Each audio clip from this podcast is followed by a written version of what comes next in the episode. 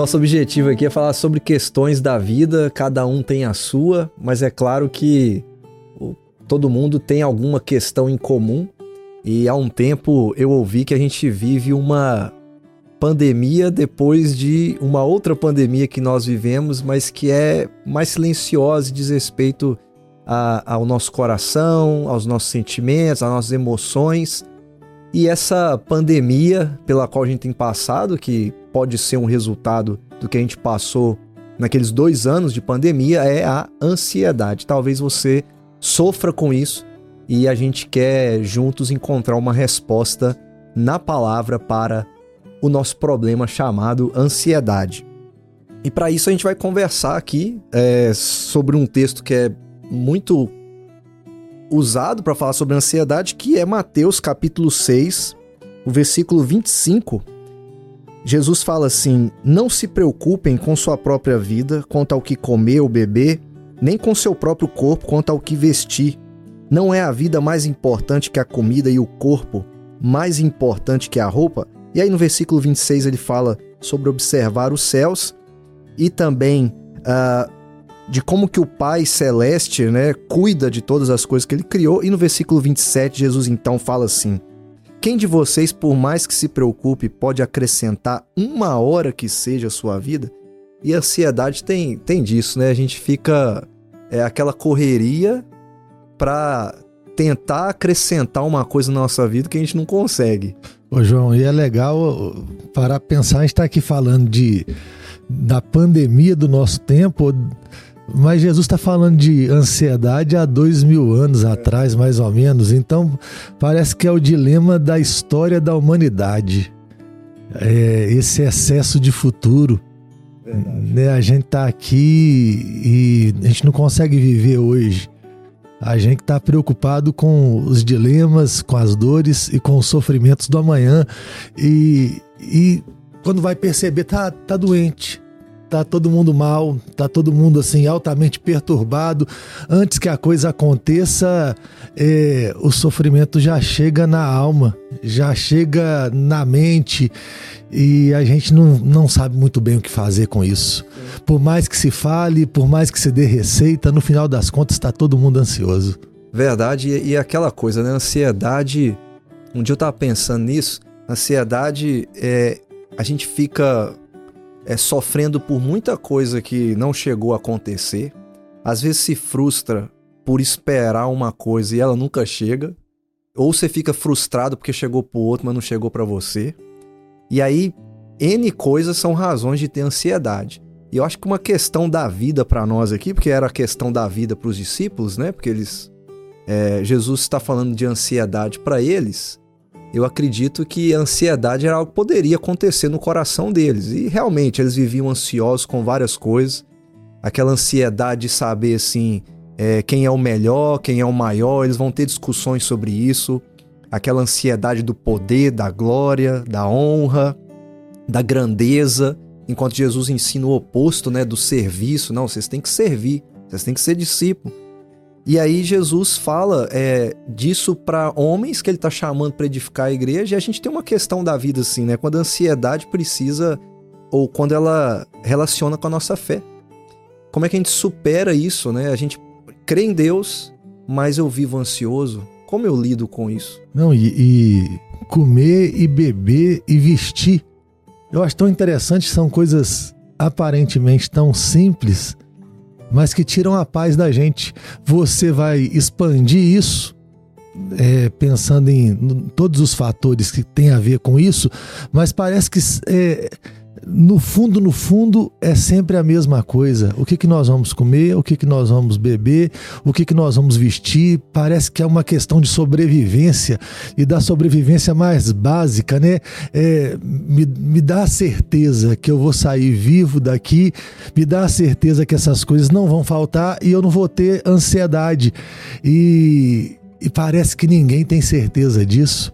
Já viu a todo mundo que fala disso e todo mundo que fala para o outro não ficar ansioso, num determinado momento ele questiona assim: será e se acontecer comigo? E se faltar comida? Ah, e se faltar veste? Se faltar um lugar para a gente viver? E aí quando você vai ver, você está apavorado. Sim, com questões que são tão. para gente que é tão básico, mas que desperta ansiedade, né? E aí Jesus faz uma coisa é, interessante que é a, a observação. A gente já trabalhou esse texto aqui em alguns programas, né? E é interessante a gente pensar nisso. É, é como é que Jesus propõe para que os seus discípulos façam para poder controlar a sua própria ansiedade, né? Paulo vai falar aos filipenses para que eles orem. Presente diante de Deus suas petições e não andem ansiosos. Jesus aqui fala, observem. Por que que é, a, a observação, na vida cristã a gente fala muito sobre contemplação, né? É, é, é um remédio eficaz é, a gente observar a criação e perceber o cuidado de Deus nessas coisas e, e isso fazer é, bem para o nosso coração e nos curar da ansiedade? Rapaz, é, é interessante a, a, a, pergunta e a fala de Jesus. Nesses dias eu estava ansioso e caminhando ali ao redor da lagoa, fazendo minhas orações, e esse texto me veio à mente. E eu fiquei pensando assim, é, pensando e lembrando de Jesus falar assim: olha para o passarinho. Eu falei, eu vou caçar os passarinhos. e aí eu fiquei rodando a lagoa, e ali sempre tem passarinho, tem pato, e naquela hora parece que sumiu tudo. Eu falei, meu Deus do céu, hoje não é para sarar a ansiedade, não sumiu tudo. É, eu acho interessante essa ideia de alguém que não está trabalhando e está vivo. Sabe, é, esses conceitos que existem de alguma maneira nas mensagens bíblicas de um Deus que sustenta você enquanto você dorme, ah, aos seus amados ele dá enquanto dorme. Imagina o princípio bíblico, por exemplo, de parar um dia para descansar. A, a mensagem do nosso tempo é correria, corre o tempo todo. É, o homem interessante é o homem que tem essa frase na boca. O que você está fazendo? Eu tô na correria, né? Toda hora tem esse negócio assim na vida, na boca do cara, no coração do cara, e ele acha que é a grande vantagem da vida. Aí você pega o princípio bíblico que te fala assim: para e observa, é, para um dia. Sabe, você não vai trabalhar aquele dia, você vai descansar e você vai confiar que enquanto você adora, que enquanto você se relaciona, eu cuido de você. Eu gosto desse conceito, pensando no dia do Senhor, no domingo, dos puritanos, quando eles chamavam o domingo de feira da alma. Ele fala assim: você não consegue suportar a vida se você não for para a feira trazer coisas para dentro de você que te fortalece para viver o dia a dia. Aí vem o Senhor Jesus e fala assim: olha o passarinho, olha a erva do campo, o que que você fez para o passarinho. O que, que você fez? O passarinho está vivo é, e para a erva do campo está bonita. E aí o cara que é honesto fala assim: nada, eu não fiz nada. Então como é que tá tudo dando certo aí? E aí é, é a resposta que vai, de alguma maneira, sarar a ansiedade, né? E ele fala até, e ele até chega a falar assim, né? Vocês não têm mais valor do que isso, né? Tipo, é, vocês são feitos à imagem e semelhança de Deus. É, é interessante, né, você pensar, é, essas coisas não trabalham.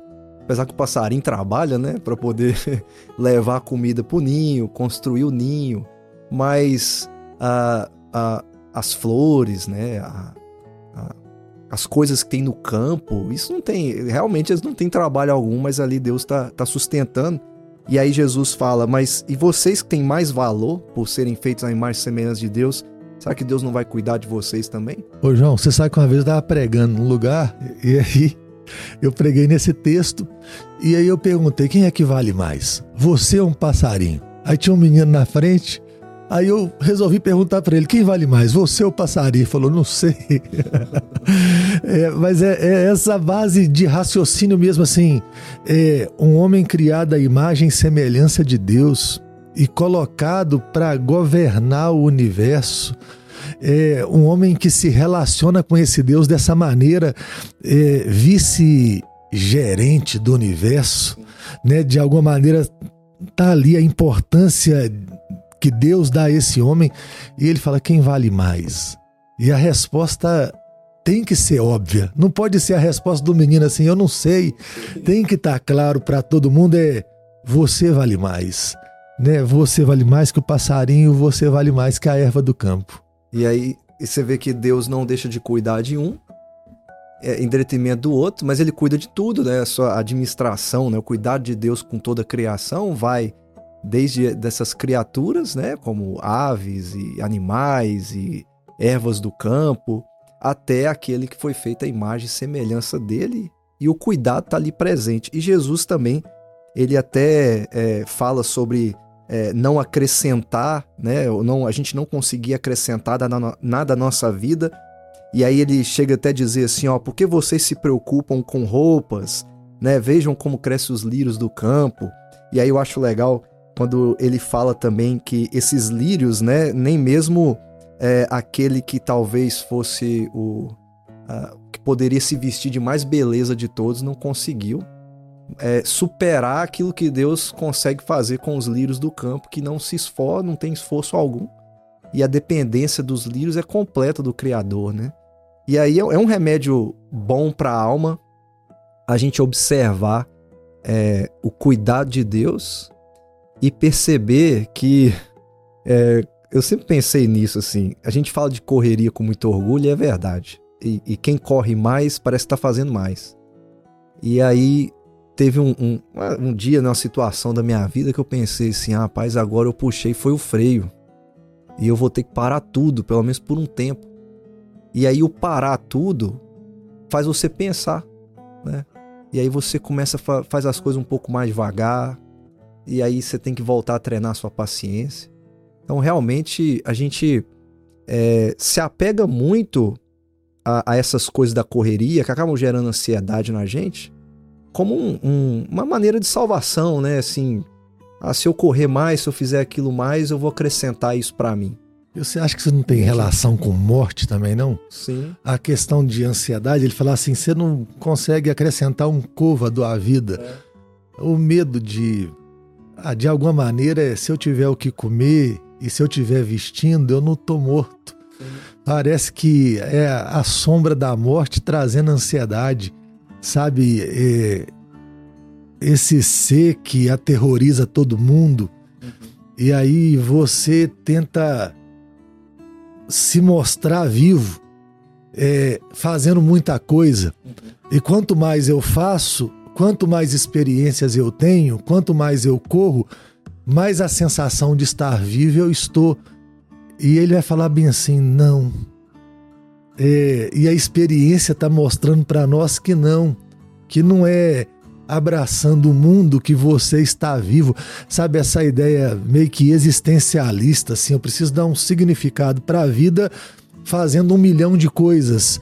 Então é, eu vou eu vou buscar todas as experiências que eu puder para eu sentir o gosto da vida. E aí a loucura é que no final das contas está todo mundo adoecido, todo mundo vivendo na base, no poder dos remédios, é, todo mundo de alguma maneira assim, precisando de uma fórmula mágica, porque o excesso de vida não melhorou você.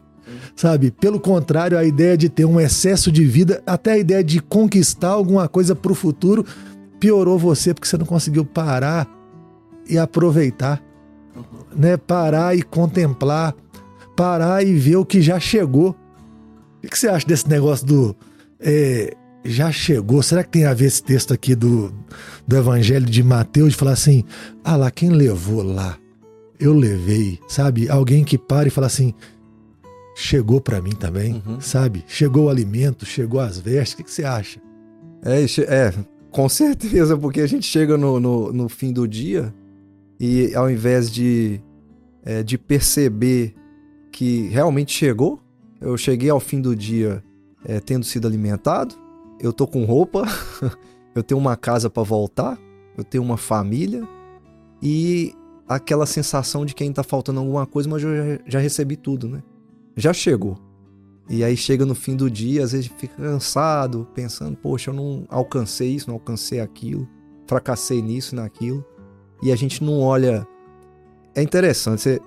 eles preocupam com o básico mas tipo, o básico não é o bastante para eu perceber a graça de Deus. É, tipo, é, tipo é, você fica ansioso com comida e bebida. E o que, que você vai fazer e tal. Aí quando chega o final do dia e você tem tudo isso, você não viu que tem tudo isso, né? É uma, é uma loucura isso. Porque você, quer aquilo, mas não percebe a graça de ter recebido já, né? É, é doideira. Né? Porque. É, eu só posso dizer isso mesmo. Porque... Não, no contemplar é, esse cuidado que tá aí. É, e ficar feliz com o que já chegou, com o que já se tem. É, amar a realidade apresentada e não a, a realidade desejada. Talvez a, a crise maior seja essa. Eu acho também que a internet hoje tem um poder de, de crescer isso tudo, parece. Porque é uma fábrica de desejos. Eu, eu sou de uma época que você, rapaz, você se satisfazia com a sua rua. Ah, eu lembro de pouca gente, rapaz, ter a oportunidade de viajar. Hoje em dia todo mundo quer viajar demais, hoje todo, todo mundo quer experimentar um milhão de coisas. Você talvez nunca vai ter um grande carro, mas todo dia você abre o seu celular e alguém te oferece um grande carro. Talvez você nunca vai entrar numa Ferrari na sua vida. Rapaz, para ser honesto, eu acho que eu nunca vi um assim. Eu acho que eu nunca tive num lugar, no mesmo lugar que uma Ferrari passasse. Eu tava no Santa Rita esses dias aqui, passou um Porsche. Eu fiquei, nossa, carro massa aqui em Valadares. Mas nunca, a Ferrari eu nunca vi. Eu já tô com 45 anos. Sabe? É essa ideia que toda hora te oferecido um mundo que não é seu.